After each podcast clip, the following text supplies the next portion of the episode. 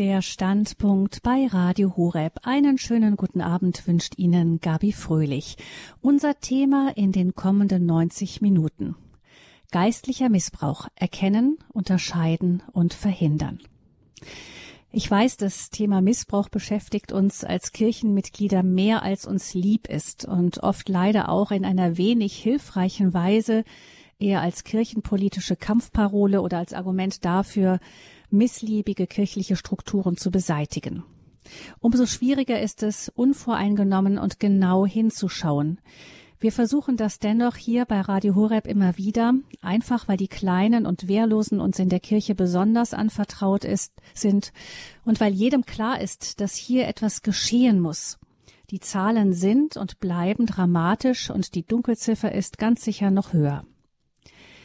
Wie komplex und umfassend das Thema Missbrauch ist, das zeigt der Aspekt, der uns heute Abend beschäftigt, nämlich der geistliche Missbrauch.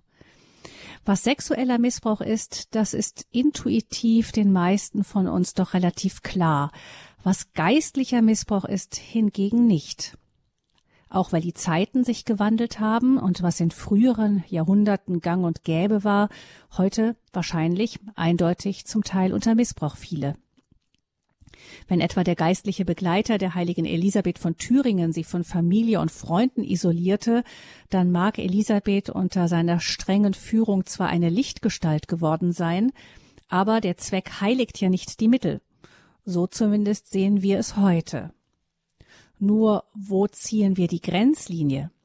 Ist es schon Missbrauch, wenn Kindern das Schuldbekenntnis beigebracht wird? Oder die Beichte vor der Erstkommunion? Beides wird heutzutage diskutiert. Und wie sieht es bei Eltern aus, die ihre Kinder darauf aufmerksam machen, dass Gott sich über bestimmte Taten besonders freut und über andere weniger? Über geistlichen Missbrauch sprechen wir hier im Standpunkt mit zwei Frauen, die sich intensiv mit dem Thema auseinandergesetzt haben. Christina Zumdig ist selbst Betroffene. Sie wurde als Kind von einem Priester sowohl sexuell als auch geistlich schwer missbraucht, hat ein Buch über ihre Geschichte geschrieben mit dem Titel Ich bleibe katholisch trotzdem. Auch hier im Standpunkt bei Radio Horeb hat sie ihre Geschichte schon erzählt, und zwar am 25. Juni dieses Jahres unter dem Titel Katholisch trotz Missbrauch. Nachzuhören ist diese Sendung in der Mediathek von Radio Horeb im Podcast. Sie ist inzwischen Mutter von fünf Kindern und arbeitet als systemische Therapeutin und Beraterin. Sie ist uns zugeschaltet aus einem Städtchen zwischen Münster und holländischer Grenze. Ganz herzlich willkommen, Christina Zumgilk. Guten Abend Ihnen. Schönen guten Abend. Ich freue mich, wieder dabei sein zu dürfen. Und mit dabei ist außerdem Frau Professor Dr. Anna-Katharina Fuchs. Sie ist promovierte Diplompsychologin und hat der, hat an der Katholischen Universität Eichstätt-Ingolstadt der Päpstlichen Universität Gregoriana in Rom sowie der University of Glasgow studiert. Seit 2012 ist sie Dozentin am Psychologischen Institut an der Päpstlichen Universität Gregoriana in Rom, wo sie zudem am Zentrum der St. Peter, St. Peter Favre unterrichtet. Das ist ein interdisziplinäres Zentrum, an dem künftige Verantwortliche für die Ausbildung von Priestern und Ordensleuten ausgebildet werden, also die Ausbildung der Ausbilder. Und auch Frau Professor Fuchs ist uns verbunden aus Rom. Herzlich willkommen. Guten Abend. Guten Abend, Frau Fröhlich und Frau Zumdig. Und ich freue mich, dass ich wieder dabei sein darf heute Abend. Und ich grüße natürlich auch alle Hörerinnen und Hörer von Radio Horeb. Frau Professor, Frau Professor Fuchs, Sie haben vor drei Jahren in Leipzig an einer Tagung teilgenommen, die hatte den Titel Gefährliche Seelenführer. Ähm, das Thema Ihres Vortrags war damals geistlicher Missbrauch, eine unterschätzte Gefahr mit gravierenden Folgen. Ähm, über sexuellen Missbrauch arbeiten Sie ja schon seit vielen Jahren, seit mehr als 13, glaube ich. Seit wann kam denn der geistliche Missbrauch dazu? Das erscheint uns heute manchmal so fast ein bisschen was wie eine Modediagnose zu sein, aber wann sind Sie auf dieses Thema gekommen? Ähm, bei mir kam der geistliche Missbrauch, also generell in meinem Interessensbereich und auch so ein bisschen ja im, im Forschungsbereich vor über fünf Jahren hinzu, als ich eben gemerkt hatte in meiner Arbeit in der Prävention von sexuellem Missbrauch, dass innerhalb dem Kontext der katholischen Kirche viele Betroffene auch geistlich manipuliert, vernachlässigt oder zum Teil eben auch schwer missbraucht worden sind. Und daraufhin habe ich mich eben auch gefragt, gut, was macht es alles aus, dass man sozusagen oft mit spirituellen, geistlichen ja, Mitteln, Instrumenten, wenn ich mich jetzt einfach mal so ganz informell ausdrücken darf, ähm, ja, sexuellen Missbrauch vorbereiten und in gewisser Weise auch rechtfertigen kann. Also darüber wurde ich dann aufmerksam auf die Thematik, ähm, habe dazu dann zum damaligen Zeitpunkt noch, muss ich sagen, recht wenig Literatur gefunden, überwiegend aus dem englischsprachigen Kontext. Ähm, Im deutschsprachigen Kontext zum damaligen Zeitpunkt ähm, nur im Bereich der Freikirchen. Und ich sage mal, es fiel alles so ein bisschen zusammen, als es dann im, in Deutschland und Österreich auch gerade über das Zeugnis von äh, Doris Reisinger-Wagner, dem Interview mit Kardinal Schönborn und dann auch weiteren Zeugnissen immer mehr Aufmerksamkeit gab. Aber es waren so vor rund ja, fünf Jahren. Mhm. Sie haben das genannt, eine unterschätzte Gefahr. Unterschätzt weswegen? Äh, unterschätzt würde ich sagen in vielerlei Hinsicht. Zum einen generell, was die Aufkommenshäufigkeit anbelangt. Also es sind tatsächlich viel mehr Personen, Frauen, Männer, ähm, Personengruppen, Familien bis hin zu ganzen religiösen Gemeinschaften ähm, davon betroffen. Also sei es jetzt geistlicher Missbrauch oder geistliche Manipulation. Und wir finden es tatsächlich auch bei äh, Kindern und Jugendlichen. Das nächste ist, ähm, es ist meiner Meinung nach eine unterschätzte Gefahr, was die Auswirkungen anbelangt. Also die Auswirkungen auf das Leben von betroffenen Personen, was die Auswirkungen anbelangt auf ihre Gesundheit, also körperlich, aber auch ähm, psychisch ganz konkret und natürlich auch, was die zum Teil wirklich schwerwiegenden Auswirkungen auf ihren Glauben und ihr Gottesbild anbelangt. Ähm, was für Auswirkungen sind das denn? Ähm, also die Auswirkungen können sehr unterschiedliche, ja, ich sage mal, Ges Gesichter annehmen. Ich unterscheide meistens, weil es einfach so ein bisschen hilft, das Ganze besser einzuordnen, zwischen sieben verschiedenen Ebenen, auf denen sich ja geistlicher Missbrauch und seine Folgen, ähm, ja, ich sage mal, manifestieren können. Das ist natürlich zum einen die Glaubensebene, also viele Betroffene haben danach Probleme oder Zweifel an ihrem Glauben oder beschließen beispielsweise jetzt anders, als es bei Frau Zumnik der Fall ist, ähm, dem Glauben der Kirche den Rücken zu kehren, ähm, das Gebet beispielsweise, was für uns zum Alltag gehört, was gerade auch in schwierigen Zeiten eine wichtige Ressource darstellen kann, fällt beispielsweise weg. Die Gottesbeziehung kann stark beeinträchtigt oder gar zerstört sein in Extremfällen. Man hat auch Angst um das eigene Seelenheil. Man hat häufig Angst, ähm, verdammt zu sein. Man, man hat Angst, nicht mehr in das Himmelreich Gottes zu kommen. Also einfach auch als ja, Folgen von ähm, Manipulation und von äh, Instrumentalisierung. Darüber hinaus kann es Auswirkungen haben auf den Körper, insbesondere auch ähm, auf ja, die, die, emotionalen Empfindungen, die wir haben. Also beispielsweise, dass ich sehr, sehr wütend bin, dass ich enttäuscht bin, dass ich traurig bin, wütend, weil es mir passiert ist, dass ich mich auch frage, warum, warum habe ich nicht gemerkt, wie ich hier manipuliert oder missbraucht werde. Dann auch traurig, dass es geschehen ist, weil ich vielleicht auch Vertrauen in die Person hatte oder in die Personengruppe, die mich missbraucht hat.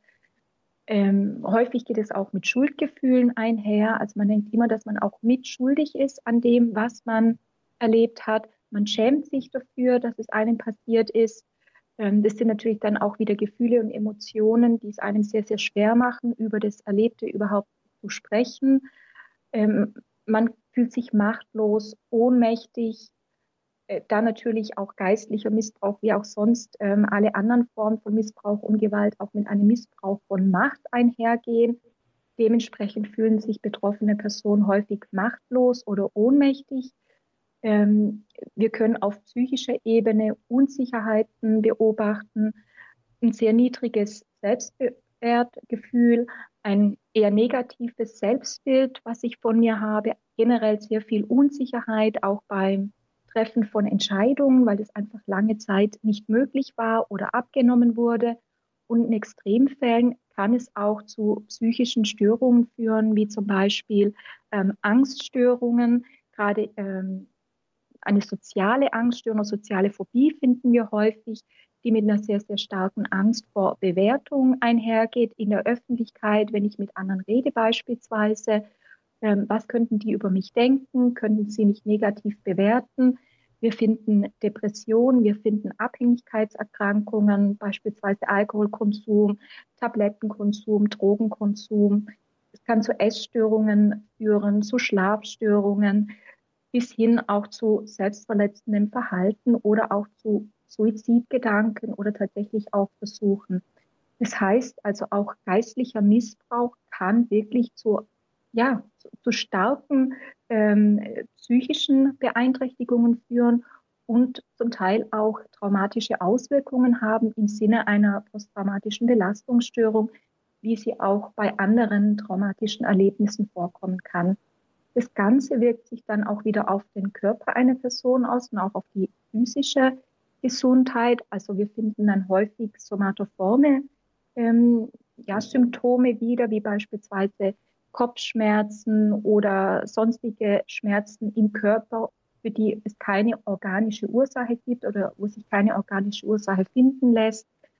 Wir finden häufig auch ähm, ja dann die physiologischen Reaktionen auf die Emotionen, also Herzrasen, Zittern, sehr starke Verspannungen im Körper, vor allem im Nacken und im, im Rückenbereich oder auch ähm, Auswirkungen von einem langen, ungesunden Leben, beispielsweise wie viele Stunden schlafe ich in der Nacht, wie darf ich mich ernähren über oder wie ernähre ich mich generell über mehrere Wochen, Monate, Jahre oder Jahrzehnte, je nachdem, wo man eben geistlichen Missbrauch erfahren hat, weil es zum Teil auch da ganz konkrete Vorschriften gab, was man essen darf, wie, also auch einen strengen Diätplan. Auch das kann natürlich seine Spuren im Körper eines Menschen hinterlassen. Darüber hinaus kann es sich auch äh, kognitiv auswirken, also gerade was jetzt so ein bisschen das kritische Denken anbelangt äh, bei einem Menschen oder gerade auch wenn es darum geht, zum Beispiel wenn man aus der missbräuchlichen Beziehung oder Gemeinschaft herauskommt, dann auch wieder ein eigenes Leben aufzubauen, wieder einen Plan zu machen und zurück ins Leben zu finden.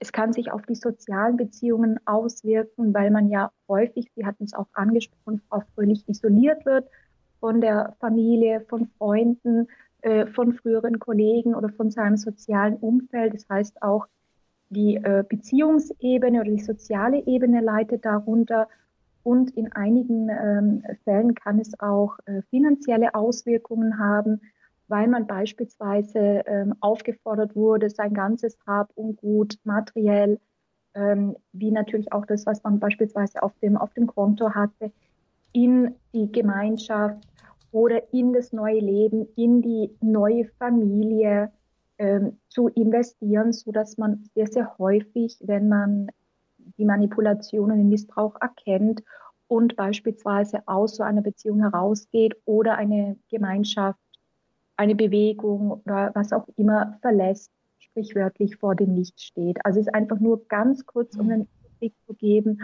Aber ich denke, es wird deutlich, wirklich, welch gravierende und ja, welch breite Auswirkungen geistlicher Missbrauch haben kann. Also genau, das ganz kurz war schon eine ganz schön lange Latte. Frau Professor Fuchs muss ähm, sehr umfassende Auswirkungen und das, das, die Ursache wird in dem Fall tatsächlich wirklich in dem geistlichen Missbrauch gesehen. Das können manchmal Menschen sein, die vorher ganz fit unterwegs waren und die dann plötzlich mit solchen Schwierigkeiten zu kämpfen haben. Genau, und zwar können die Folgen natürlich schon auftreten, während man noch in einer missbräuchlichen beispielsweise Begleitbeziehung ist oder in einer Gemeinschaft, in der geistlich missbraucht wird oder eben auch dann, wenn man sich schon gelöst hat und auch realisiert, was mit einem gemacht wurde, was einem passiert ist. Und ich habe so ein bisschen versucht anzudeuten, diese Auswirkungen können sich zum Teil auch gegenseitig bedingen oder auch ähm, mhm. bestärken. Und das ist eben das Verheerende daran, mhm. ähm, weil eben auch der geistliche Missbrauch natürlich sehr, sehr unterschiedliche, ja auch Formen und Schattierungen annehmen kann. Mhm. Hm. Vielleicht noch ganz kurz eine Begriffsklärung, bevor wir dann auch Frau Zumdick hören, die ja auch mit ihrer ganz persönlichen Geschichte, ähm, an der Hand der Geschichte wird ja einiges klar. Ähm, wir haben hier verschiedene Begriffe, die in dem Zusammenhang immer wieder genannt werden. Das eine ist geistlicher Missbrauch, so wie wir auch die Sendung überschrieben haben. Manche sagen auch religiöser Missbrauch. Würden Sie da einen Unterschied machen, Frau Professor Fuchs? Ähm, würde ich tatsächlich machen. Also ähm, geistlicher Missbrauch ist jetzt so eher das Geläufigere im deutschen Kontext. Ähm, in anderen Sprachen nutzen wir eher das Wort spirituell. Ähm, ich denke, gerade von daher können wir auch sehr schön die Unterscheidung machen zwischen ja, religiös, Religion und spirituell oder Spiritualität. Ich sage mal, das Religiöse meint eher auch so die, die, die Rituale oder auch die Art und Weise, wie ich meinen Glauben beispielsweise lebe, also beispielsweise der Gottesdienstbesuch ähm, und ist eben auch sehr, sehr stark dann auch an natürlich auch an den Kontakt mit anderen Personen oder auch das, was so ein bisschen vorgegeben ist in der Glaubenslehre, wie man den Glauben leben sollte, gekoppelt und ähm, hängt natürlich auch sehr, sehr stark, sag mal, von der Kirche als Institution ab. Hingegen das Spirituelle betrifft eher das Innere der Person, also die ganz persönliche Gottesbeziehung oder auch das ganz persönliche auch Seelenleben, wenn ich das so, wenn ich das so nennen darf.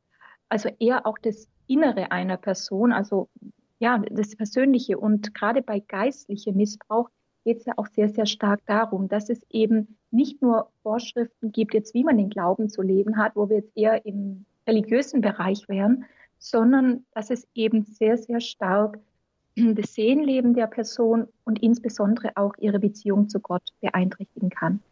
Mhm. Und dann gibt es den Begriff noch geistiger Missbrauch.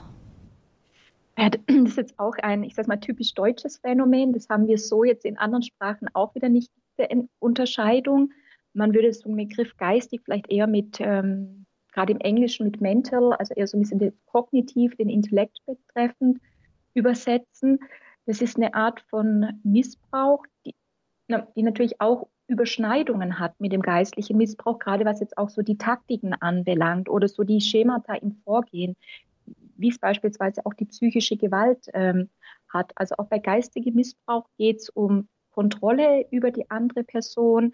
Ähm, es wird zum Teil ähm, in institutionellen oder organisationellen Kontexten eine gewisse Rivalität aufgebaut oder meinetwegen ein Chef ähm, versucht, ja, Macht zu seinem eigenen Vorteil ähm, gegen seine Mitarbeiter auszuspielen oder baut zwischen zwei Mitarbeitern eine sehr, sehr starke Rivalität auf oder versucht sie zum Teil auch vielleicht mit nicht ganz korrekten Mitteln zu kontrollieren, damit sie zum einen ihr Bestes geben, aber damit natürlich auch er ganz konkret oder auch die Institution, die Organisation einen Nutzen oder einen Vorteil draus ziehen kann.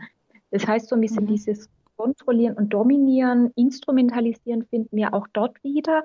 Aber es ist eine Art von Missbrauch, die auch jetzt, ich sage es mal, in der säkulären Welt geschehen kann. Also wo es jetzt weniger um den Glauben und um die Gottesbeziehung von der Person geht, wie es jetzt eben ganz konkret beim geistlichen Missbrauch der Fall ist. Das wäre der geistige Missbrauch. Und dann gibt es noch das Wort vom Gewissensmissbrauch neuerdings.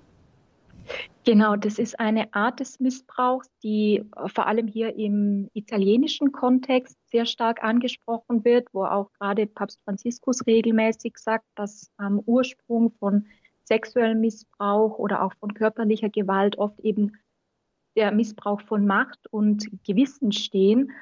Und natürlich ist es auch hier immer, immer noch schwierig zu klären, ist Gewissensmissbrauch eine eigene Form des Missbrauchs? Ist es eine sehr starke Form des ähm, geistlichen Missbrauchs? Momentan geht die Tendenz dazu zu sagen, es ist eine ähnliche, aber doch eine eigenständige Form. Ähm, ich versuche es einfach ganz kurz zu äh, umreißen, was es meint. Also wenn wir jetzt von der Definition von Gewissen aus Gaudium et Spes Artikel 16 ausgehen, wo es dann heißt, ich zitiere jetzt, das Gewissen ist die verborgenste Mitte und das Heiligtum im Menschen, wo er allein ist mit Gott, dessen Stimme in diesem seinem Innersten zu hören ist. Also es geht um etwas ganz Heiliges, Sakrales im Menschen, es geht auch darum, wo er dann wirklich auch die Stimme Gottes hören kann. die ihm auch dabei hilft zu unterscheiden, was ist jetzt richtig oder falsch im Leben oder was ist äh, gut oder böse. Also wir haben auch einen moralischen Aspekt oder eine moralische, sag mal, Sensibilität mit eingeschlossen in diesen Begriff des Gewissens. Und es geht letztlich darum, dass wir generell, und es gilt jetzt auch für jegliche Arten von Begleitbeziehungen, im kirchlichen Kontext, aber beispielsweise auch in psychologisch-therapeutischen Begleitbeziehungen oder auch im Ausbildungs-, Erziehungskontext, im medizinischen Kontext, äh, darum, dass man nicht, dass man zwar einer Person hilft, zu wachsen und zu reifen, auch ähm, in Freiheit, in Eigenverantwortung und in Autonomie, gerade auch in schwierigen Momenten oder in Krisenzeiten, in Zeiten von, von Krankheit oder Verlust, aber nicht darum, langfristig den Platz des Gewissens der anderen Person einzunehmen. Also, oder das Gewissen der anderen Person zu deformieren oder auch äh, aufzuheben, sondern es geht letztlich darum, ihr zu helfen, das Gewissen, also die Unterscheidung zwischen richtig und falsch, zwischen gut und böse weiterzuentwickeln und auch den eigenen Weg zu finden. Also dass ich jetzt beispielsweise nicht vorgebe, ja, das ist deine Berufung, das ist dein Weg oder äh, studier besser Jura als Medizin, weil Juristen sind angesehener und verdienen mehr als Ärzte, da musst du nur Nachtschichten und, und Wochenenddienst machen also einfach um es mal so ein bisschen zu, zu, zu umreißen, sondern dass man wirklich die, der Person hilft, selbst in sich zu hören, das eigene Gewissen zu erforschen und darauf aufbauen, dann auch eine Entscheidung zu treffen, in Freiheit, in Eigenverantwortung und auch in, in Autonomie. Und ich denke, das ist mhm. einfach auch nochmal sehr, sehr wichtig, gerade auch in der heutigen Zeit, wo natürlich viele junge Menschen so ein bisschen auf der Suche sind nach einem Sinn im Leben, nach einem Platz im Leben und natürlich auch gleichzeitig wieder sehr, sehr stark auch von anderen, wenn wir nur an die sozialen Medien denken, beeinflusst werden. Frau Professor Katharina Anna Fuchs ist unser Gast hier im Standpunkt bei Radio Horeb zum Thema geistlicher Missbrauch erkennen, unterscheiden und verhindern. Sie ist Dozentin für Psychologie an der Päpstlichen Universität Gregoriana in Rom. Unser zweiter Gast hier in der Sendung ist Christina Zumdiek. Sie ist Autorin, hat ein Buch über ihre persönliche Missbrauchsgeschichte geschrieben, ist selber sexuell und geistlich missbraucht worden, schon als Kind zunächst. Und ähm, ja, sie ist inzwischen Therapeutin auch. Frau Zumdiek, Sie haben da jetzt die ganze Zeit zugehört, als Frau Professor Fuchs so diese lange Latte da an Folgen von geistlichem Missbrauch genannt hat. Ich meine, bei Ihnen kam natürlich auch noch der sexuelle Missbrauch dazu, aber jetzt zum Beispiel Gefühle wie Ohnmacht, Wut, Scham, Angst vor Bewertung und so weiter. Kennen Sie das auch? Ja, ja, das kenne ich auch. Also ähm, ich habe ja, ähm, also mein Missbrauch ist damals tatsächlich durch meine Mutter dadurch beendet worden, dass sie mich in ein Internat geschickt hat, in ein Internat einer geistlichen Gemeinschaft, und ähm, wenn ich an diese Zeit dort zurückdenke, dann glaube ich tatsächlich, dass es äh, Segen und Fluch zugleich war. Also für mich in meiner völlig destabilisierten Situation war das. Frau, Fuchs, ähm, Frau Zumdick, vielleicht können wir ganz kurz nochmal ja. ähm, ganz kurz vielleicht zusammenfassen, weil ich gerade denke, dass der ein oder andere Ihre Geschichte noch nicht gehört hat. Sie sind ähm, dem geistlichen Missbrauch zunächst als Kind begegnet, zusammen eben mit dem sexuellen Missbrauch durch einen mit der Familie befreundeten Priester. Ähm, die Geschichte haben Sie, wie gesagt, im Detail schon erzählt, die kann man noch nachhören. Dieser damals noch junge Priester hat sich das Vertrauen ihrer Familie erschlichen gehabt und ist dabei sehr gezielt vorgegangen, um sie als damals unsicheres Teenager-Mädchen immer mehr unter seinen Einfluss zu bringen. Er hat sie auch emotional sehr unter Druck gesetzt und dann mehr und mehr auch sexuell missbraucht.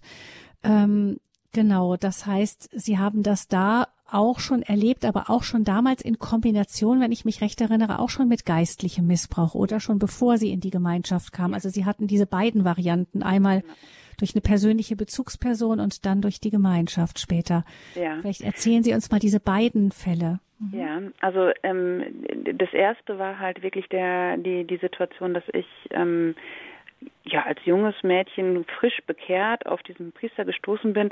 Er hat ähm, Annäherungsversuche gemacht, hat das sehr sehr lange angebahnt und hat ähm, ausgetestet, ob ich quasi ein fähiges Opfer bin und das war ich. Und in dem Moment, wo er ähm, dann fortgeschritten ist und, und mich missbraucht hat, hat er, und das ist eine, wirklich auch eine der, der Täterstrategien, die da ins Zuge kommen, hat er das umgedeutet als etwas, was von Gott gewollt ist. Also er hat zum Beispiel gesagt, Christina, ich bin davon überzeugt, dass äh, Gott uns zusammengeführt hat, weil du kannst mir helfen, meine Schwierigkeiten zu überwinden. Ähm, und dass ich so, dass er so dankbar ist, dass Gott uns zusammengeführt hat und dass das ja alles ähm, äh, dass unsere Freundschaft ja äh, im Zusammenhang mit, mit, mit Jesus und Maria steht. Und ähm, das heißt, für mich war es irgendwann, also er hat zunächst eine äh, extreme emotionale Bindung zu mir äh, geknüpft, also ich, dass ich in eine Abhängigkeit von ihm gekommen bin. Und um dann aus dieser Abhängigkeit heraus äh, den Missbrauch zu machen und dann diesen Missbrauch umzudeuten als etwas von Gott gewolltes oder als etwas, das vielleicht nicht von Gott gewollt ist, aber von Gott genutzt wird, um, um, um, um, um Gottes Willen zu erfüllen. Und ähm,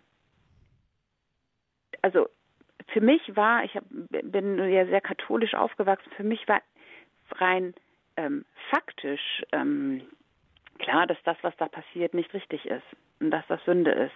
Aber aufgrund dieser emotionalen Verstrickung, aufgrund dieser psychischen Abhängigkeit, die da war und der Tatsache, dass er ja Priester war und mein, mein, mein Seelenführer, also das hat er auch so für sich ähm, in Anspruch genommen, ähm, der mir da jetzt was ganz anderes erzählte, war ich in einer solchen inneren Verwirrung, dass ich tatsächlich nicht mehr wusste, was gut und böse ist. Also es gibt ähm, so diese ähm, in der Psychologie implizites und explizites Wissen. Also explizit war mir klar, das ist nicht richtig, aber implizit auf der Gefühlsebene konnte ich nicht mehr einschätzen, ist das, was hier passiert, jetzt richtig oder falsch. Da war ich völlig verloren. Mhm. Genau. Und das ist dann eben auch der Missbrauch, weil eine Geistliche, ein Geistlicher, ein Priester als Vertrauensperson im Grunde das so gedreht hat, dass sie am Ende gar nicht mehr wirklich sich sicher empfinden konnten, was ist jetzt richtig, was ist falsch und Gottes Wille damit verstrickt war auch. Ja. Genau. Genau. Mhm. Ja. Was hat und dann kam ja dann, also sie konnten sich dann aus dieser Beziehung lösen, beziehungsweise ihre Eltern haben sie in weite Ferne geschickt, damit genau. sie eben aus dieser emotionalen Verstrickung, als dann klar wurde für ihre Eltern, dass da etwas lief, ähm, was nicht sein sollte, waren sie entsetzt und bestürzt und haben sie dann weit weggeschickt, erstmal in dieses Internat, damit sie, weil sie gemerkt haben, sie wären da alleine gar nicht so rausgekommen. Und dann sind Sie dort nochmal in eine Missbrauchssituation geraten. Die haben Sie eben schon kurz angefangen zu erzählen. Jetzt ja. hören wir es weiter. Mhm.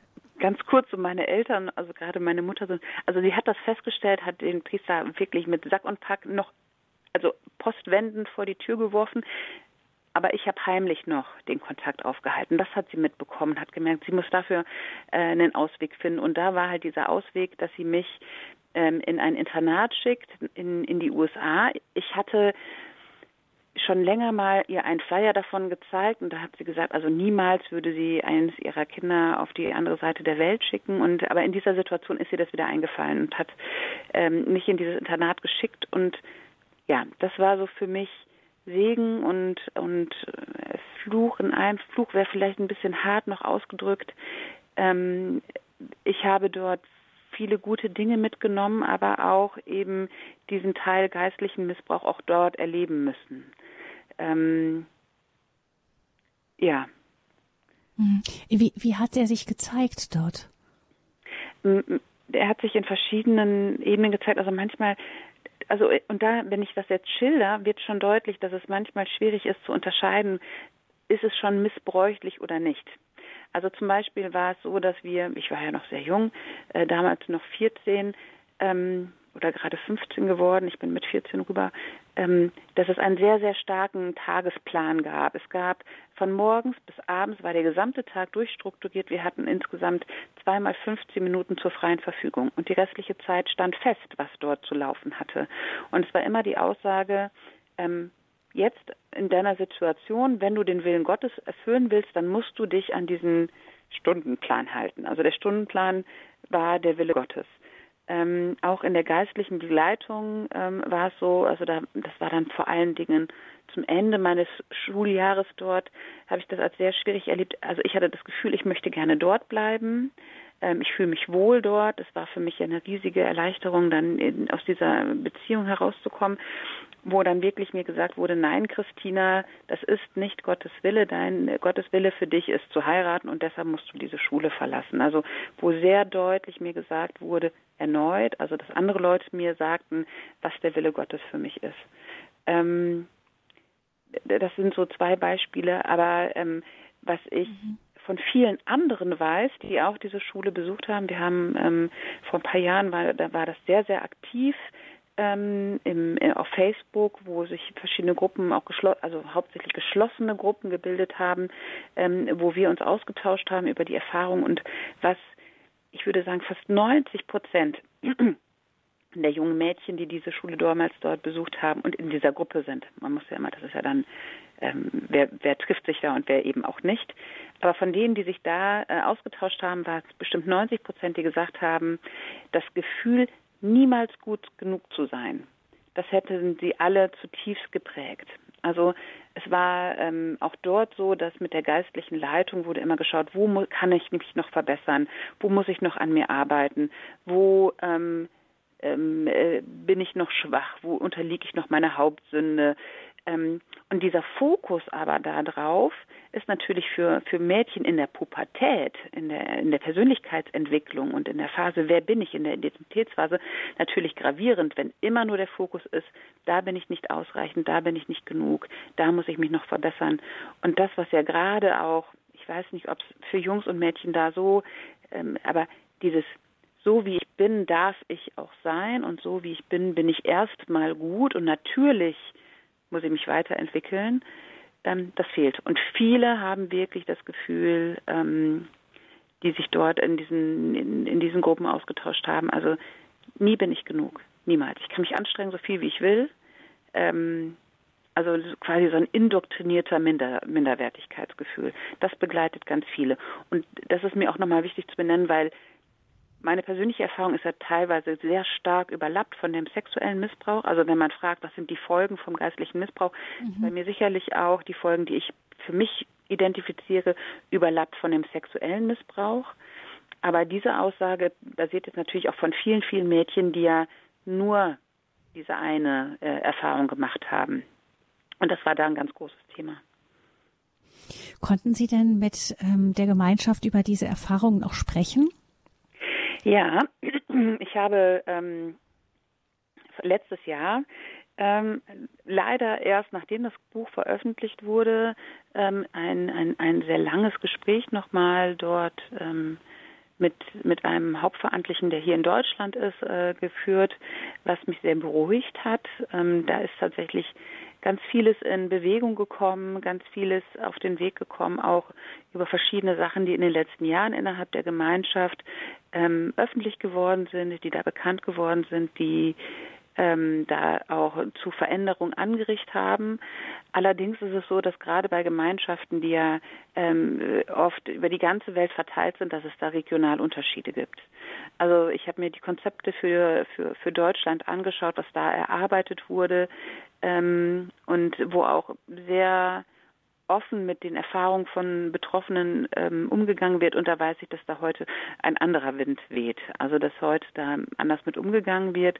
Es ist aber ähm, und das weiß jeder, der, der vielleicht auch an Orden denkt, der weltweit vertreten ist, regional verschieden, wie weit da die einzelnen ähm, Gemeinschaften, also Teilgemeinschaften dann auch in der Bearbeitung solcher Dinge sind.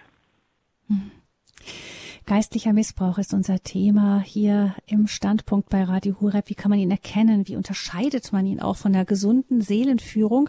Wir sprechen gleich hier im Standpunkt weiter darüber mit Frau Professor Katharina Anna Fuchs und mit Christina Zumdick die meine Gäste sind hier im Standpunkt bei Radio Hureb. Wir hören jetzt erstmal eine Musik und dann wollen wir weiter nochmal auf die spezifischen Anzeichen von geistlichem Missbrauch einsteigen.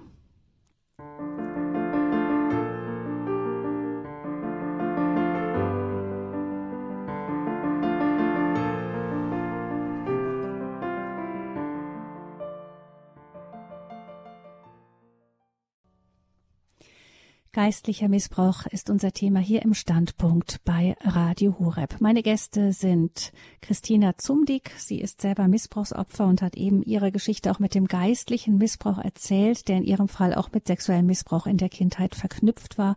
Und Professor Katharina Anna Fuchs. Sie ist Psychologie, Dozentin für Psychologie an der Päpstlichen Universität Gregoriana und seit vielen Jahren mit dem Thema Missbrauch in seinen verschiedenen Facetten befasst. Frau Professor Fuchs, wie sehen Sie haben die Geschichte von Christina Zumdig gehört gerade eben. Sehen Sie da so typische Muster in dem, was wir eben gehört haben? Ja, in der Tat. Also jetzt beim Zuhören hatte ich auch so innerlich ähm, eine Art ja, Checkliste vor mir, ähm, wo ich dann einfach auch gemerkt habe, wie man doch sehr, sehr viele Punkte tatsächlich, die man typischerweise im Vorgehen von ähm, Tätern findet oder die einfach auch ganz, ganz äh, typisch, typische Warnsignale und Anzeichen von geistlichem Missbrauch sind, ähm, wie zum Beispiel, dass der Priester, der geistliche Begleiter oder auch in anderen Kontexten ein Ordensoberer oder eine Ordensobere, ein Begründer von einer Gemeinschaft und so weiter, dass sie die, die, den Willen Gottes artikuliert, also so eine Art Sprachrohr ähm, Gottes ist und mir ganz genau sagen kann, was Gottes Wille für mich und für mein Leben ist. Also auch im Sinne, du sollst das machen, du musst das tun, das ist deine Berufung, das ist dein Weg. Also das findet man sehr, sehr häufig. Und das Ganze ist natürlich auch deshalb nochmal, ich sage mal, etwas perfide, weil es in diesem Kontext auch die geistliche Macht mit der göttlichen Macht nochmal verbindet, wo es nochmal dann schwieriger ist, auch zu, ja, Nein zu sagen oder generell auch solche äh, Vorschläge oder zum Teil auch ganz klare Aussagen oder Entscheidungen, die andere für ein oder für das eigene Leben treffen, in, in Frage zu stellen oder auch zu, zu kritisieren, weil man ja auch denkt, na gut, ähm, es ist ein Priester, jetzt ganz konkret auch im Fall von Frau Zumwig, sie war damals auch noch sehr jung, also er, er wird schon wissen, was das Richtige ist. Und sie hat ja auch angesprochen, dass es ja auch eine sehr starke psychische, emotionale Abhängigkeit gab in dieser Beziehung. Auch das ist leider, muss ich sagen, sehr, sehr typisch, weil eben auch ähnlich wie bei ähm, anderen Arten des Missbrauchs über ja, so, sogenannte auch Grooming-Strategien, also Annäherungsversuche, nach und nach eine sehr intensive Vertrauensbeziehung aufgebaut wird. Und das heißt, wir haben hier auch natürlich neben dem Machtelement auch nochmal ganz konkret das Vertrauen, was sehr, sehr häufig, ich sage immer so eine Art Türöffner auch darstellen kann, gerade in zwischenmenschlichen Beziehungen für ähm, Missbrauch und in diesem Kontext für, für geistlichen Missbrauch, weil man der anderen Person vertraut und auch davon ausgeht, dass sie Gutes oder gerade das Beste für einen will und einen natürlich auch hilft dann, ähm, zu wachsen, zu reifen, Entscheidungen zu treffen und eben nicht davon ausgeht, dass sie einen manipulieren oder missbrauchen möchte. Und zum Teil können dann auch diese Abhängigkeiten psychisch oder emotional sehr, sehr ja, ungesund und exzessiv auch werden. Also auch Frau Zunig, Sie hatten gesagt, Sie haben dann, nachdem Ihre Mutter den Priester vor die Tür gesetzt hat, immer noch Kontakt mit ihm gehalten, weil sie in so einer starken Abhängigkeit waren, auch vermutlich auch im Sinne von einer Komplizenschaft. Für unsere Beziehung ist etwas ganz, ganz Besonderes, ist etwas Einzigartiges. Ähm, du kannst mir dabei helfen. Gott hat dich für mich ausgewählt, da nochmal ein besserer Mensch zu werden. Also es sind eben in, in der Tat ähm, typische Sätze, typische Vorgehensweisen, die wir häufig bei geistlichem Missbrauch oder gerade auch in der Kombination von geistlichem und sexuellem Missbrauch finden, weil natürlich dann über das Geistliche, über Gottes Willen dann ein Stück weit auch der sexuelle Missbrauch ja gerechtfertigt ähm, wird oder auch ähm, durch das Hinzuziehen von anderen biblischen Figuren, jetzt hier im Fall ganz konkret auch Maria und Jesus, auch das ähm, passiert äh, leider, leider häufiger.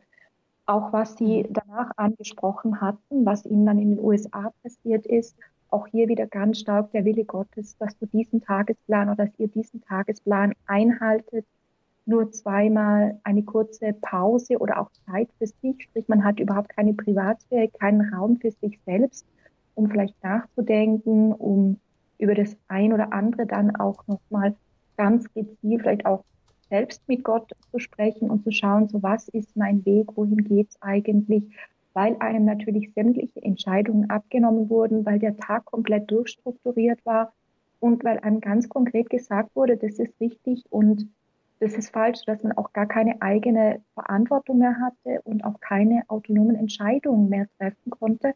Und ich sage mal, Freiheit im persönlichen Sinne, aber auch im geistlichen, spirituellen Sinne war natürlich auch ähm, nicht mehr vorhanden. Und leider ist auch das ähm, sehr, sehr häufig der Fall. Einfach diese ganz, ganz strengen Regeln, diese klare Struktur, der man sich unterzuordnen hat, meist im, im Namen Gottes oder weil es der Wille Gottes ist, der nicht in Frage gestellt werden darf und natürlich auch diese ganz hohen, ähm, unerreichbaren äh, Ideale. Nein, so wird es nie etwas, ihr müsst euch noch mehr anstrengen, nein, ähm, so könnt ihr nie zu einem auserlesenen Kreis werden, was dann eben zu ganz starken ähm, Minderwertigkeitsgefühlen führen kann, dass man immer so das Gefühl hat, ich bin nicht gut genug als Person und auch in, in meine Leistungen, ich werde es nie schaffen, ähm, was dann natürlich auch so das negative Selbstbild wiederum bestärken kann und was dann natürlich auch wiederum Scham- oder Schuldgefühle bestärken kann.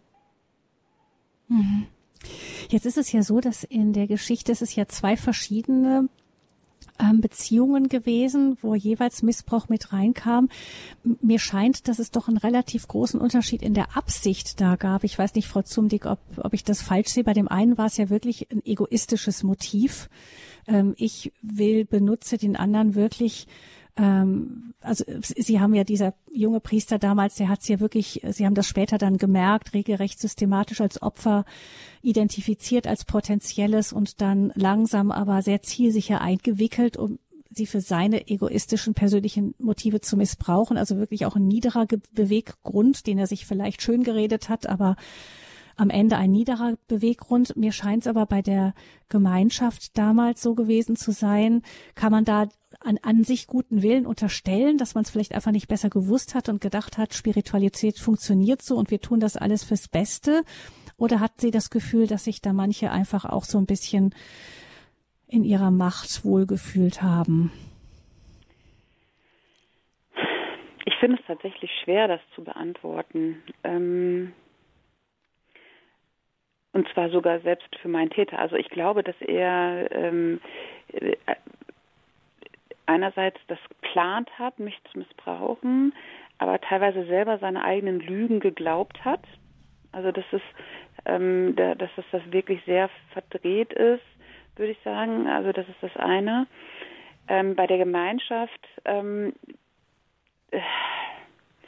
also was äh, später herauskam, war, dass der Ordensgründer ähm, dieser Gemeinschaft selber äh, übergriffig war, selber Täter war. Und da stellt sich mir dann immer die Frage, welche Regeln und dergleichen hat er quasi in seiner Gemeinschaft installiert, um, ähm, um quasi ähm, Opfer, also um solche Taten zu auch weiterhin in dieser Gemeinschaft zu ermöglichen. Also es gab zum Beispiel ein zusätzliches ähm, Versprechen, was dort äh, abgelegt werden musste. Das hieß, man darf ähm, Vorgesetzte nicht kritisieren. Also das wurde auch uns schon als Mädchen gesagt. Also wir haben uns irgendwann mal alle beschwert, dass wir nicht in den Chor durften. Und dann hieß es, ja, wisst ihr was, ähm, ihr, ihr kritisiert das, und wenn ihr die Entscheidung eurer Vorgesetzten aber kritisiert, ähm, das hat schon dazu geführt, dass Leute rausgeworfen wurden. Also dieses keine Kritik ausüben. Ähm, also ich glaube nicht, dass diejenigen, die es in dem Moment dort getan haben, ähm, äh, ähm, böswillig getan haben oder mit irgendeiner negativen Absicht. Aber die Kultur kann durchaus da einen Ursprung gehabt haben. Ähm, mhm. Das macht mir große, ähm, ja, deswegen. Ich muss eben nachfragen, hört man etwas bei mir im Hintergrund? Sonst muss ich. Ganz leise, nicht, nicht wirklich störend. Okay. Gut. Gerade Schweißausbrüche. ja, also. Wir haben eben schon gesagt, Frau Zumdick hat fünf Kinder. Genau. Sie ist von zu Hause zugeschaltet. Das reicht, glaube ich, als Erklärung. Dankeschön. Mhm. Ja. Ja, wie wäre das denn bei Ihnen, Frau Fuchs? Was würden Sie sagen? Ähm, ist das so, dass man auch mit, mit bester Absicht so geistlich missbrauchen kann? Ähm, es in der Tat ähm, äh, Fälle, wo es nicht unbedingt bewusst oder mit böser Absicht geschehen kann oder auch in der, in der Geschichte schon geschehen ist, eben gerade weil man selbst nie eine wirklich eigene Spiritualität, auch im Sinne von einer sag mal, reifen Spiritualität entwickeln konnte, weil man vielleicht einfach das übernommen hat, was man gesehen hat, ähm, was man selbst schon durchlaufen hat in der eigenen Begleitung oder in der eigenen ähm, Ausbildung im Orden, also ähnlich wie es jetzt auch von Frau Zumdi geschildert wurde, ohne drüber nachzudenken. Man hat einfach von dem Begründer der Gemeinschaft gelernt und hat es so fortgeführt, ähm, ist sich nie drüber, ja, vielleicht auch bewusst gewesen, dass es hier zu Grenzüberschreitungen im geistlich-spirituellen und vielleicht auch in anderen ähm, gekommen ist. Man war sich nicht bewusst, dass man eigentlich vielleicht die ja, Fehler oder das, was seither eben ja nicht günstig gelaufen ist, wiederholt und somit auch fortführt. Und ähm, ja, es, es, gibt tatsächlich solche Fälle oder auch in der geistlichen Begleitung, wo man vielleicht selbst nie richtig gelernt hat zu begleiten oder selbst einen geistlich übergriffigen Begleiter hatte in der, in der eigenen Ausbildungszeit oder auch später, so dass man überhaupt keine anderen Modelle und Arten und Weisen kennt.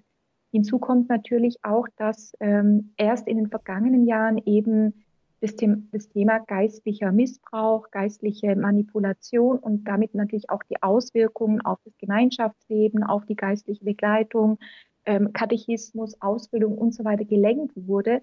Und dass wir natürlich heute eine ganz andere Aufmerksamkeit und Sensibilität für diese Thematik haben und einfach auch schauen, gut, ähm, was sind so typische Verhaltensweisen, die übergriffig bis missbräuchlich sein können, die dann auch negative Konsequenzen für die Betroffenen haben können, die so ähm, ausgebildet oder so begleitet werden.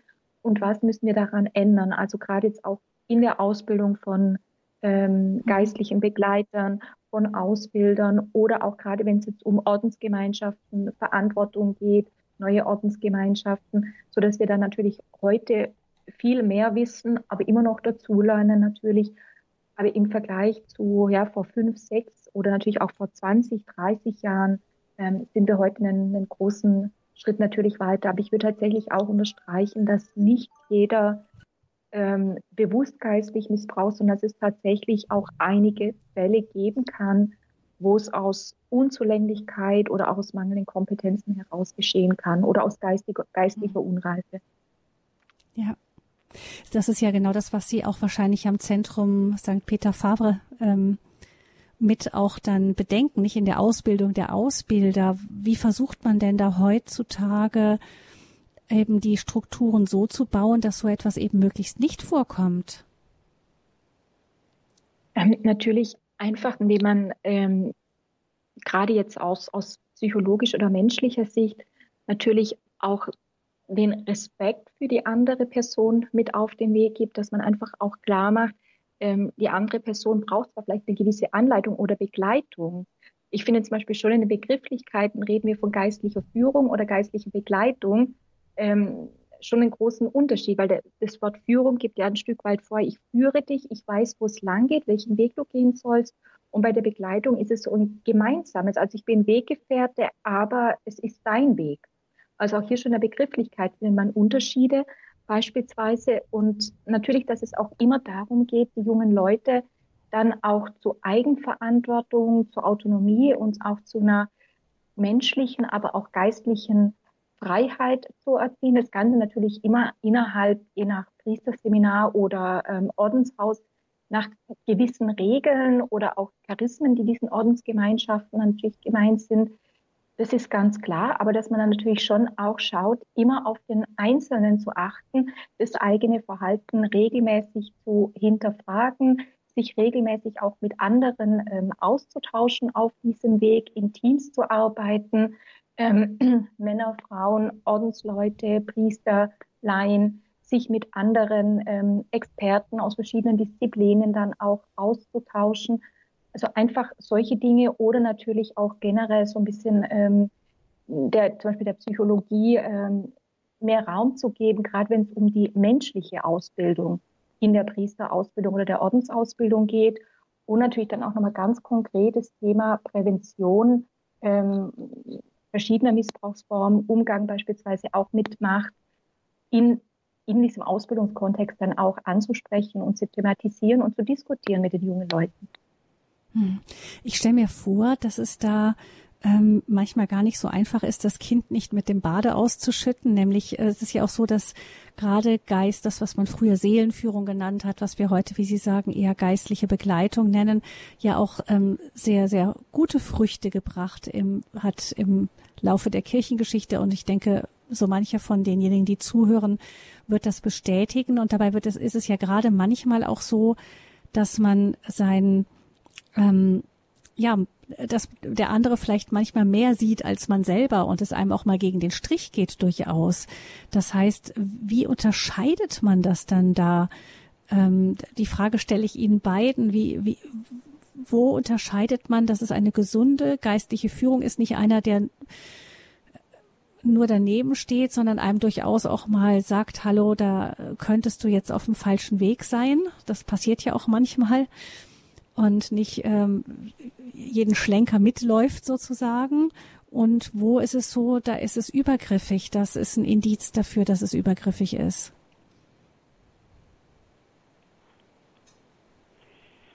Also ich glaube, ich würde, ja, Frau Zumsi. Ähm, ich glaube, dass tatsächlich der Punkt der Freiheit ein, ein ganz wesentlicher ist. Also auch ein jemand, der dem anderen eine sehr kritische Rückmeldung gibt, kann sie ihm aber in einer Art und Weise anbieten, dass der andere weiterhin frei ist, sie anzunehmen oder nicht und ähm, ohne dass die Beziehung Schaden nimmt, wenn jemand diese Kritik vielleicht erstmal nicht annimmt. Und ich glaube, dieser Aspekt der persönlichen Freiheit, der muss gewahrt bleiben. Und der muss auch von demjenigen, der begleitet, der führt, ähm, je nachdem, welche äh, Wort man da nimmt, ähm, sichergestellt werden. Also es ist Aufgabe des Begleitenden, des Führenden sicherzustellen, dass Freiheit möglich ist. Also ähm, immer wieder das auch ähm, deutlich zu machen. Ich glaube, das ist mhm. sehr, sehr wichtig.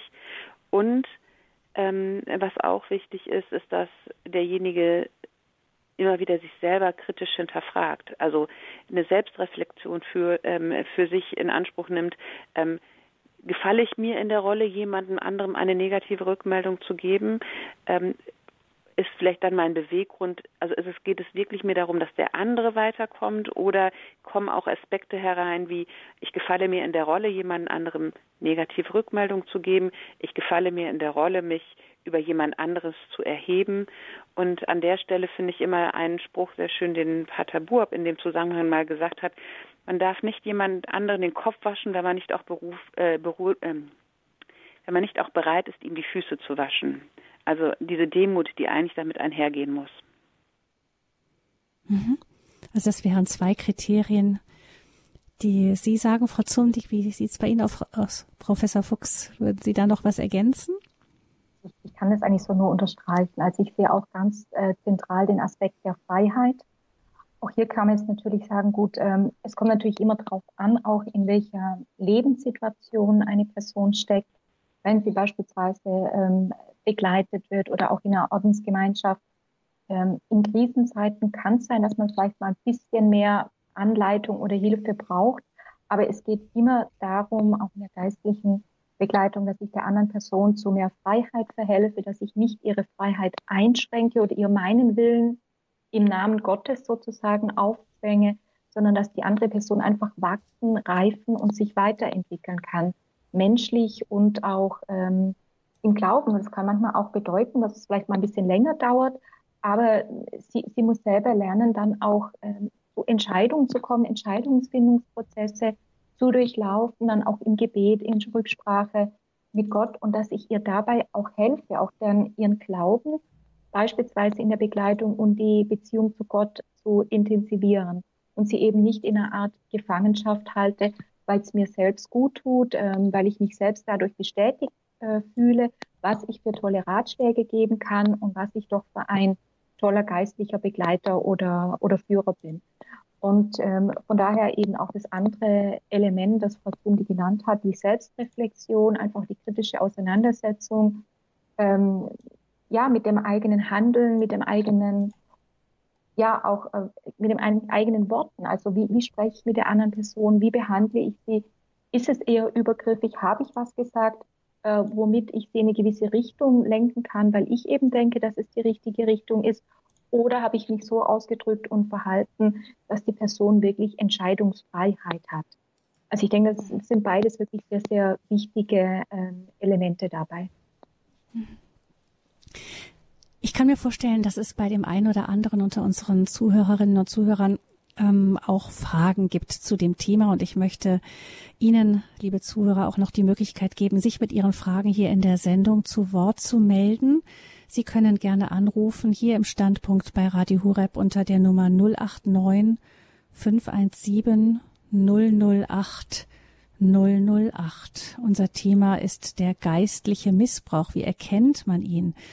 089 517 008 008 ist die Nummer zur Sendung hier Radio Horeb, der Standpunkt.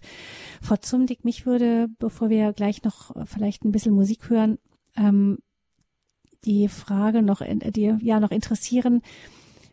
Frau Professor Fuchs hat vorhin gesagt, dass, ähm, dass oft die Folge ist, dass die Menschen sich von Gott abwenden, wenn sie geistlichen Missbrauch erfahren haben, dass sie eben sich von Gott oder von der Kirche abwenden. Bei Ihnen war das nicht der Fall, sondern Sie haben das ja auch Ihr Buch so genannt, ich bleibe katholisch trotzdem.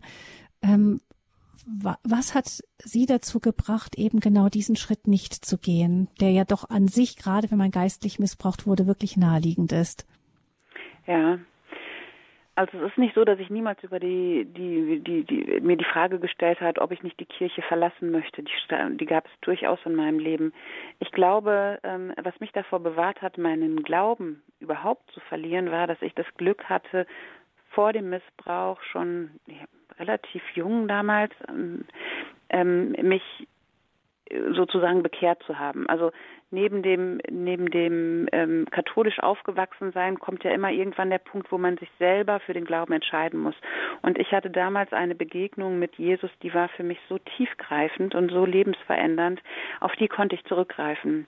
Also das ist mir auch erst beim Schreiben des Buches klar geworden, hätte ich dieses Erlebnis nicht gehabt, ich glaube, ich wäre heute sicherlich nicht äh, mehr Teil der katholischen Kirche ähm, und ich frage mich auch, ob ich noch überhaupt am Leben wäre. Also das war tatsächlich meine Ressource. Deshalb ähm, kann ich es so gut nachvollziehen, dass Menschen nach solchen Erfahrungen der Kirche den Rücken kehren, den, den Glauben abschütteln. Ähm, und ähm, habe das so für mich nur feststellen können, dass ich dieses dieses Geschenk hatte, wirklich das Geschenk hatte, ähm, Jesus in einer Art und Weise erfahren zu haben, dass ähm, ähm, ich ähm, mein Glauben nicht aufgegeben. Er hing oft an, am, am seidenen Faden, aber es war immer so, dass ich halt in diesen in diesen ähm, zweifelnden Phasen, Phasen halt mit Gott gerungen habe. Ähm, und ähm, auch teilweise ihnen auch mal gesagt habe, jetzt kannst du mich mal, kannst du mir mal, also wo ich auch Phasen in meinem Leben hatte, wo ich mit mit Gott nicht mehr viel am Hut haben wollte, aber ähm, es war trotzdem weiterhin, dass ich irgendwie, ich, ich, konnte nicht mehr von ihm lassen. Also er hat mein Herz mhm. damals erobert und ich konnte, ähm, äh, ich konnte ihn nicht mehr lassen. Mhm. Ja. Das war bei Ihnen so der rettende Anker, der Ihnen genau. geblieben ist, trotz dieser vielfachen Missbrauchserfahrungen. 089 517 008 008 ist die Nummer zur Sendung. Ich sehe, dass da Bewegung ist ähm, auf den Telefonleitungen, aber noch ist keiner durchgeschaltet. Ich würde sagen, wir spielen mal etwas Musik und dann lassen wir Ihnen die Möglichkeit, in Ruhe hier mit in die Sendung hineinzukommen.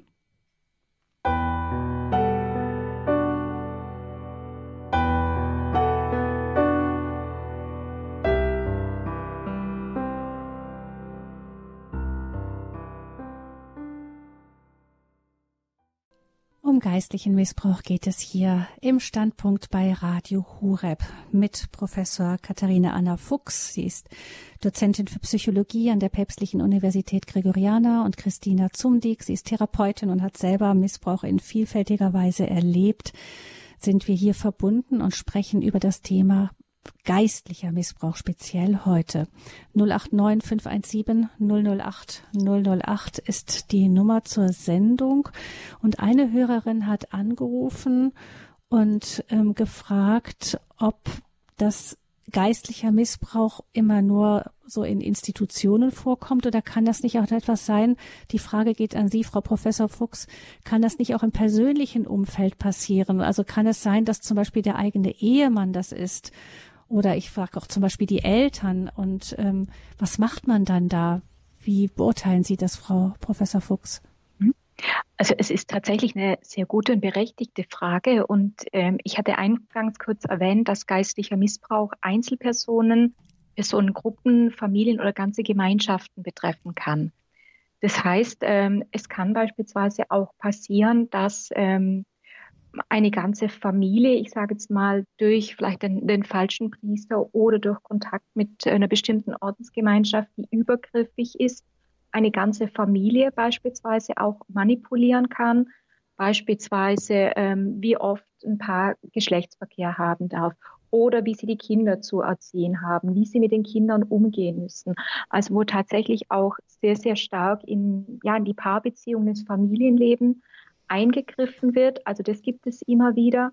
Und natürlich kann es auch passieren, dass beispielsweise der Partner von ähm, einer oder die Partnerin einer geistlich missbrauchten, manipulierten Person dies dann auch zu Hause ein Stück weit er auch wieder in die Paarbeziehung oder in die Familie reinbringt, also ich sage es mal indirekt, ohne dass zum Beispiel jetzt ein Priester oder ein Ordensbruder, eine Ordensschwester da einen konkreten Einfluss darauf hätte. Daneben kann natürlich geistlicher Missbrauch, ähm, wir haben jetzt viel über Begleitbeziehungen gesprochen, wir haben über Gemeinschaften gesprochen, aber es kann natürlich auch in vielen anderen Kontexten passieren, auf Exerzitien, bei Einkehrtagen, ähm, im Katechismus, in der, in der Ausbildung von ähm, jungen Leuten, aber genauso gut auch in der Beichte oder in einer Sonntagspredigt. Also es gibt wirklich sehr, sehr viele Kontexte, wo geistlicher äh, Missbrauch geschehen kann. Natürlich, wenn man jetzt merkt, ähm, dass eine Person geistlich manipuliert oder missbraucht wird, und ich sage mal, so ein bisschen das Fatale ist ja auch, dass man es als Person oft selbst nicht direkt merkt oder man merkt vielleicht, irgendwas stimmt nicht, mir geht's nicht so gut, ähm, körperlich, psychisch, im Glauben, emotional, aber man kann es nicht richtig fassen, ähm, was passiert oder hat vielleicht auch nicht die Kraft, sich aus dieser Beziehung, aus diesem Umfeld zu lösen so dass hier natürlich immer auch die Hilfe von anderen, von Familienmitgliedern, von Freunden, Kollegen oder wer auch immer aus dem sozialen Umfeld da ist, eine große Hilfe sein kann und vielleicht gerade auch so ein bisschen wach zu rütteln, was passiert, aber dann natürlich dann auch nochmal sagen, gut, du musst jetzt diesen Weg nicht allein gehen. Ich bin da, ich helfe dir, ich unterstütze dich. Und ähm, ansonsten kann es auch hilfreich sein, da haben wir momentan leider noch zu wenig, nicht nur in Deutschland, sondern auch weltweit, dann tatsächlich sich auch an Anlaufstellen, an ähm, entsprechend ja auch geschulte, ausgebildete Leute zu wenden, die dann in diesen Fällen dann auch ganz konkret helfen können. Aber gerade weil oft die Anzeichen so subtil sind und so latent, dass ja und auch die Manipulation nicht von heute auf morgen geschieht, sondern sich oft über Wochen, Monate, Jahre und in Extremfällen auch Jahrzehnte erstrecken kann, ist es tatsächlich auch wichtig, dass das Umfeld ja aufpasst, aufmerksam ist und gegebenenfalls dann auch ähm, helfend ähm, zur Seite stehen kann. Aber wie gesagt, mhm. ähm, ist eine wichtige Frage, weil geistlicher Missbrauch unterschiedliche Personen, unterschiedlicher Altersstufen in sehr, sehr unterschiedlichen Kontexten treffen kann. Hm. Ja, also gerade eben die Hörerin scheint eben auch gerade auf die Möglichkeit des eigenen Ehemanns anzuspielen. Das kann ich mir schon durchaus vorstellen, dass es ja biblische Texte gibt, die man ja auch so missbrauchen kann, dass ähm, ja, also dass dann unbedingter Gehorsam verlangt wird oder so. Das äh, bietet die genau. Bibel ja durchaus als Vorlage, dass man das so verstehen kann. es passiert auch sehr häufig, dass tatsächlich Bibelstellen aus dem Zusammenhang, aus dem Kontext gerissen werden. Wenn wir da jetzt nur an das Beispiel des ähm, Brief des Apostels Paulus an die Korinther denken, wo es, dann ähm, sinngemäß steht, dass ähm, der Leib der Frau quasi de, dem Mann gehört, ist natürlich parallel auch eine gewisse Befähigung zu sexuellem oder auch zu körperlichem Missbrauch, ohne dann quasi den zweiten Teil des Satzes ähm, zu benennen, wo es umgekehrt dann auch dasselbe ist. Oder wenn es auch darum geht, ähm, mit, mit wem man sich um, um, umgeben darf oder nicht. Auch da gibt es immer wieder, sag's mal, ganz, ganz typische auch ähm, ja, Zitate, die wir in der, in der Bibel vorfinden, auch hier wieder im ersten Korintherbrief, schlechter Umgang verdirbt gute Sitten. Oder auch im Brief der Epheser, genau, ähm, dass sich die Frauen den Männern unterordnen sollen wie dem Herrn. Also auch hier quasi eine Legitimation, um mit den Frauen umzugehen, mit ihnen zu machen, was man möchte, weil quasi der Mann dann ähnlich gesehen wird wie der Herr. Also da gibt es tatsächlich einige Zitate in, in der Bibel, die immer wieder in solchen Kontexten aus dem Zusammenhang gerissen, wörtlich gedeutet werden, um dann tatsächlich sehr, sehr häufig eben die Frauen ähm, zu missbrauchen in Extremfällen oder zumindest sie zu behandeln, ähm, wie man möchte. Mhm. Geistlicher Missbrauch ist unser Thema und der Hörer, der sich gemeldet hat, ist Herr Schenk, der aus Oberhausen anruft. Guten Abend, Herr Schenk. Ja, Schönen guten Abend, äh, Frau Fröhlich, schönen guten Abend, Frau Dr. Äh, Fuchs.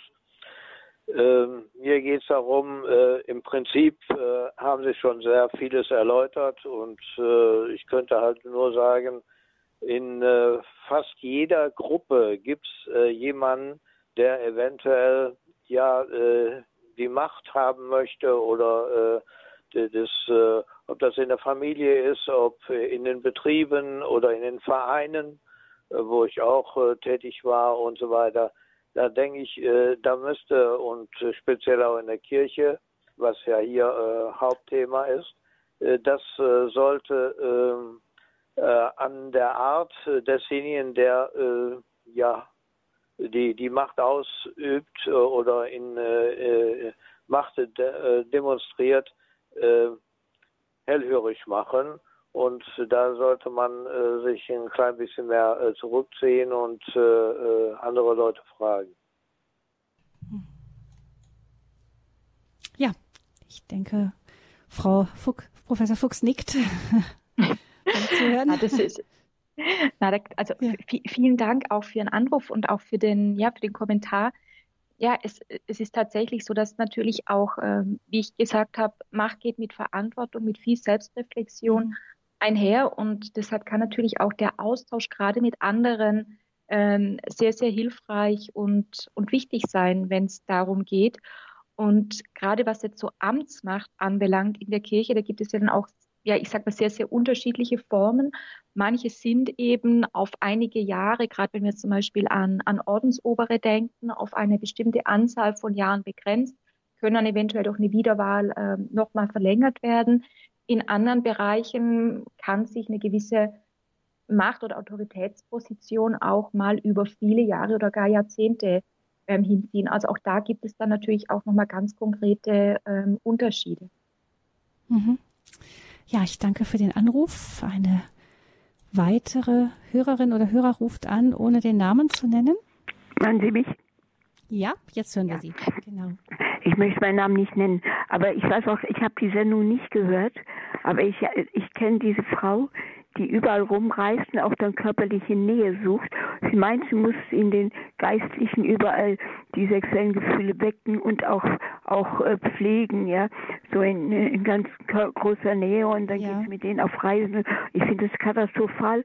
Und aber äh, ja, was sagen Sie dazu? Das wäre für mich nochmal ein Stich, die wichtiges Stichwort. Das kann ich vielleicht auch Frau Zumdick mal weiterreichen. Ähm, nämlich die Frage, kommt es nicht, kann es auch mal vorkommen, dass eben ähm, ja, dass man sich in, dass man so Abhängigkeitsverhältnisse oder so ungesunde Verhältnisse auch sucht. Also dass es also gar nicht immer derjenige ist, der so offensichtlich der Mächtige ist, der ähm, der da mit drin steckt, sondern dass man selber auch in in so eine Geschichte reingeht, weil man selber auch in manche, eigentlich jetzt ja. mal bei geistlichem Missbrauch denke ich jetzt mal vielleicht sogar auch unsicher ist einfach und dann immer jemanden sucht, der einem sagt, jetzt gucken wir mal speziell auf den geistlichen Missbrauch. Das, was die Hörerin genannt hat, ist ja eindeutig, dass ähm, ja, ich glaube, da wär, würde von außen jeder sagen, dass das geht überhaupt nicht. Aber bei geistlichem Missbrauch ist es ja oft so, dass gerade unsichere Menschen dann auch vielleicht geistliche Begleiter suchen, die ihnen dann bitte genau sagen sollen, was sie machen sollen, weil sie eben selber gar nicht fähig sind, irgendeine Entscheidung zu treffen und dass man das dann abwälzt. Das kann ja auch passieren. Also ich denke, dass es durchaus ein, ähm, ein Teil von Persönlichkeit ist, dass Menschen ähm, gerne direktive ähm, Menschen, also jemanden haben, der ihnen sehr viel Direktion gibt, der ihnen sehr viel vorgibt, insbesondere in Krisenzeiten, insbesondere in Zeiten der Unsicherheit. Ähm, machen sich ja Menschen auf den Weg und sagen, ich brauche Rat und dann wollen die Hilfe haben, dann wollen die konkrete Vorschläge haben, konkrete Unterstützung haben. Ähm, ähm, und äh, ich kann mir schon vorstellen, dass ähm, wer dort einmal auf die Nase gefallen ist, auch ähm, eher noch ein zweites Mal und ein drittes Mal auf die Nase fällt. Also leider zeigen die Statistiken, dass ähm, zumindest was den sexuellen Missbrauch anbelangt, dass Opfer oftmals erneut Opfer werden oder aber auch das Opfer Täter werden. Um jetzt auf die die Frage von der von der Dame gerade in dem Telefonat anzugehen, ähm, äh, darauf einzugehen. Also da würde ich vermuten, dass diese Frau selber ähm, vielleicht äh, extrem ähm, Erfahrungen gemacht hat und ähm, wenn es denn so ist, dass sie jetzt äh, dort äh, bestimmten Situationen hinterherläuft, dass eher eine, eine, ein, ein Anzeichen ist für das, was diese Frau in der Vergangenheit durchgemacht hat. Also es gibt tatsächlich auch ähm, die Erfahrung, dass ähm, Opfer oftmals denken, sie seien davor gefeit, erneut Opfer zu werden, im Sinne von einer Logik, das ist mir ja schon einmal passiert, das wird mich nie wieder treffen und dadurch gezielt ähm, sich in Situationen begeben, wo sie aber erneut Opfer werden können. Also ähm, oft ist es so, dass Opfer ähm, selber dafür sorgen, eventuell auch wieder Opfer zu werden. Also Frau Fuchs nickt. Mhm. Mhm. Ähm, das ist leider, äh, was man die Studienlage anschaut, ist das leider so.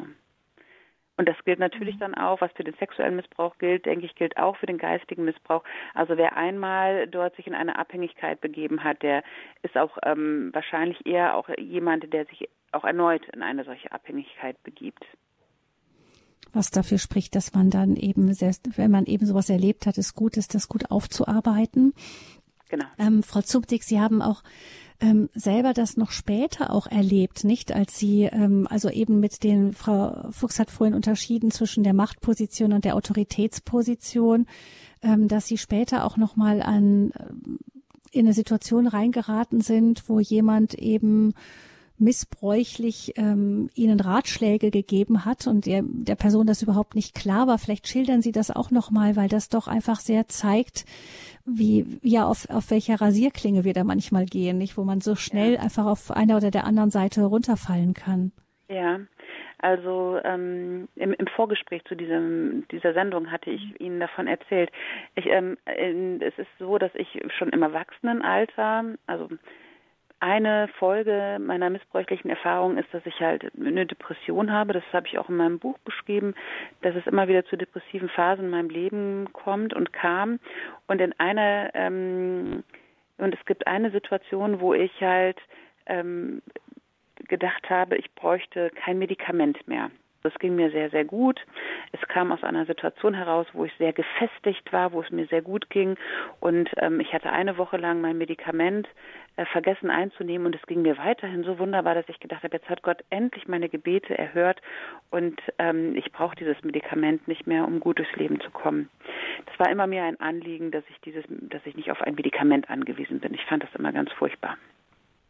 Und ähm, einige Zeit später ging es mir aber zunehmend äh, schlechter und ich habe mich halt ähm, an jemanden gewandt, den ich sehr schätze, der ähm, sehr, sehr fest im Glauben steht und von dem ich mir halt in der Situation einen Rat erhofft habe. Bin an diese Person herangetreten, habe sie gefragt, soll ich dieses Medikament ähm, wieder aufnehmen oder soll ich es lieber sein lassen? Und habe halt eigentlich da die Verantwortung für diese Entscheidung auf diese Person abgewälzt. Und diese Person hat mir geraten, ähm, auf jeden Fall die Finger davon zu lassen. Hat gesagt, mh, hm, ähm, so Depress Antidepressiva, das ist sicherlich nicht in Gottes Willen. Gott will, dass du heil bist. Gott will, dass du gesund bist. Und das Deshalb vertraue auf ihn und er wird ähm, dafür sorgen, dass du es auch nicht mehr benötigst. Und ich habe mich völlig da ähm, auf diese Aussagen dieser Frau gestürzt und habe das durchgezogen, weil ich ihr eine Autorität zugesprochen habe. Und ähm, es war so, dass sich das so zugespitzt hat, dass ich ähm, schwerst depressiv geworden bin. Ich bin in eine ganz, ganz, also Major Depression gefallen, in eine äh, ganz, ganz äh, akute Suizidalität auch. Ähm, und es ging mir so schlecht, dass ich, ähm, was ich zuvor nie in meinem Leben erlebt hatte, ähm, Sorge hatte, dass ich mich tatsächlich suizidiere, mit dass ich mich umbringe. Und ähm, heute, wenn ich heute auf diese Situation zurückschaue, wird mir klar, ähm, dass ich, dass diese Frau, die, die ich um Rat gebeten habe, ähm, in kein, also nicht wusste, welche Autorität ich ihr zusprach. Und ähm, ich habe sie dann, als dann diese Situation irgendwann überwunden war und ich da wieder rauskam, bin ich, habe ich das Gespräch mit ihr gesucht und habe gesagt, wie konntest du mir damals raten, ähm, dass ich diese Medikamente nicht nehme? Und dann sagte sie, ja, aber äh, Christina, ich kenne mich ja auch gar nicht so mit Depressionen aus und ähm, das heißt, was, was für mich da deutlich geworden ist, ist, dass ähm, sie etwas im besten Wissen und Gewissen mir geraten hat, ohne eine, eine Ahnung davon zu haben, ähm, wie, welche Bedeutung ich dem beimesse und in welche Lage sie mich damit gebracht hat. Also wenn wir von Missbrauch sprechen, wenn wir von ähm, geistlichen Missbrauch sprechen, ähm, muss auch jeder, der quasi Ratschläge erteilt, sich immer fragen, könnte das, was ich jetzt dieser Person raten, rate sie vielleicht auch, weil sie mir eine Autorität zuspricht, die, die ich noch nicht mal selber wahrnehme, ähm, diese Person in Schwierigkeiten bringen. Und ähm, was ich noch dazu sagen muss, also während dieser Zeit war ich irgendwann in der Anbetung und ähm, habe Jesus auch mit dieser Frage bombardiert, ob ich jetzt da dieses Medikament wieder einnehmen muss oder nicht. Und das, was ich da in meinem Herzen gehört habe, war, Christina, egal ob du es einnimmst oder nicht, ich liebe dich. Das war eigentlich das, was, das heißt auch, auch Jesus ist derjenige, der sagt, ich liebe dich und ich vertraue dir, dass du selber gute Entscheidungen triffst. Und ähm, ich glaube, ich hätte da einfach äh, drauf führen müssen, aber ich, ich war damals schon so tief auch dann verstrickt in meiner Depression, dass ich da gar nicht mehr groß, also gerade wer sich mit Depressionen auskennt, ähm, es ist tatsächlich so, dass auch die kognitiven ähm, äh, Fertigkeiten eingeschränkt sind. Äh, ich saß da schon viel zu tief drin. Also ich hätte wirklich mhm. jemanden dann gehabt, der gesagt hätte, also hätte sagen müssen, so und du, du ziehst das jetzt durch und nimmst das Medikament wieder, bis du wieder klar mhm. denken kannst. Ähm, das ist für mich nochmal ein das, sehr wichtiges mh. Beispiel, aufzuzeigen, ähm, äh, dass man sich auch selber in solche Situationen hineinbegeben kann und dass auch das Gegenüber, das es gut mit einem meint, ähm, unverhofft in die Situation kommt, einen Ratschlag zu geben, von dem derjenige, diejenige nicht weiß, welche Ausfol ähm, Folgen das für die Person hat, die diesen Ratschlag äh, quasi eingefordert hat. Mhm. Ja. Wir haben noch ganz wenige Minuten in der Sendung. Ein Hörer wartet noch, den nehmen wir gleich noch zum Schluss dran. Ganz kurz noch eine Frage an der Hörerin. Ich fasse die ganz knapp zusammen. Sie haben jetzt gerade gesagt, Frau Zumdick, wie schnell man reinrutscht, auch ähm, einfach indem man so vielleicht einen nebenbei gegebenen Rat, der dann völlig falsch verstanden werden kann. Ähm, das ist eine, was passieren kann. Jetzt ähm, von kirchlicher Seite ist es auch so, eine Hörerin hat angerufen, Frau Professor Fuchs, und hat gesagt, dass ähm, sie auch das Verhalten manchmal von Seiten der Kirche als missbräuchlich empfunden hat von einzelnen Kirchenvertretern. Ähm, jetzt zum Beispiel im Zuge der Pandemie, wo ganz genau gesagt wurde, so sagte sie eben, das und das ähm, haben wir jetzt für richtig zu halten und das und das ist jetzt genau die Methode der Wahl, die genutzt werden muss, um das Ganze zu stoppen. Ähm, ja, was kann man dazu sagen? Ähm, es, es, ist tatsächlich so, dass auch die Pandemie vor allem in 2020, 2021 häufig genutzt wurde, um Menschen wirklich zu manipulieren. Ähm, ihr müsst euch so und so verhalten, ihr müsst so und so beten, ihr müsst das und das tun, dann wird die Pandemie zu Ende gehen, dann werdet ihr euch nicht anstecken oder zum Teil auch geistliche Manipulation, um das Ende der Pandemie ähm, vorherzusagen, um die Gründe für die Pandemie dann auch wieder irgendwo mit geistlich mit Gott zu verbinden. Also es ist tatsächlich auch so. Und dann eben so dieser Glaube an die eine Methode. Und mit dieser mhm. einen Methode werden wir alle ähm, damals gesund bleiben, werden es alle gut äh, überstehen, wird das alles schnell zu Ende gehen oder mit dieser mit einen Druck. Das ist, hm. Genau, das ist der einzige Weg. So werden wir alle unser Seelenheil erlangen. So werden wir alle ins Reich Gottes kommen.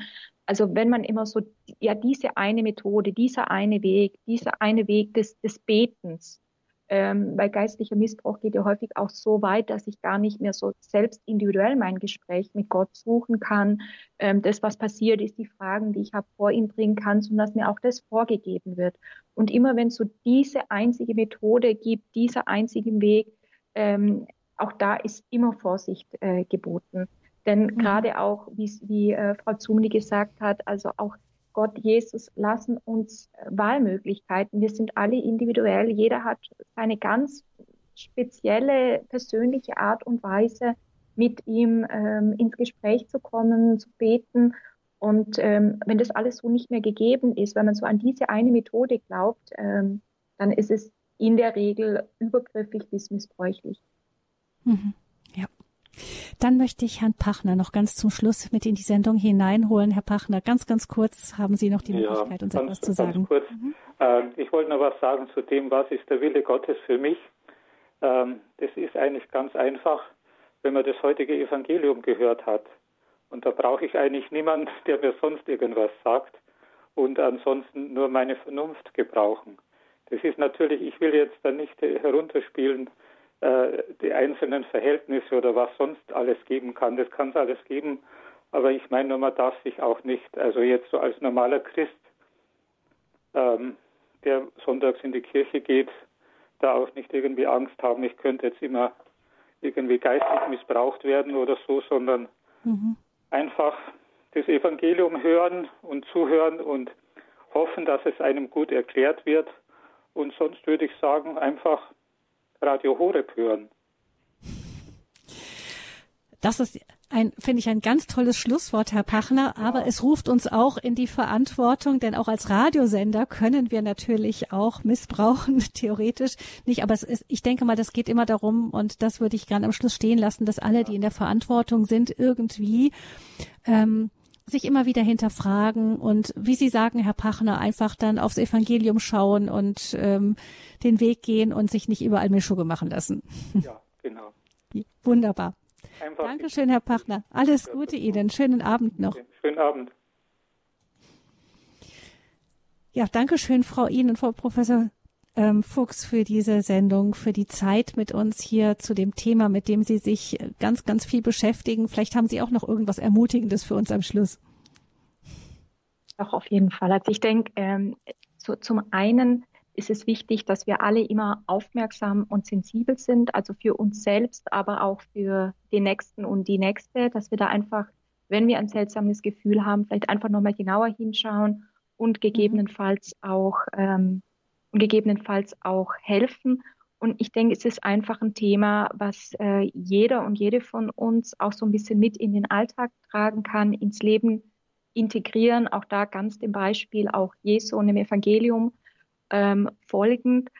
Und mhm. ähm, ich sage immer, vielleicht eine einzelne Person, der geholfen wird oder wo wir wirklich auch vor Missbrauch bewahren können, wird die Statistiken nicht ändern, aber es wird das Leben dieser Person ganz entscheidend verändern.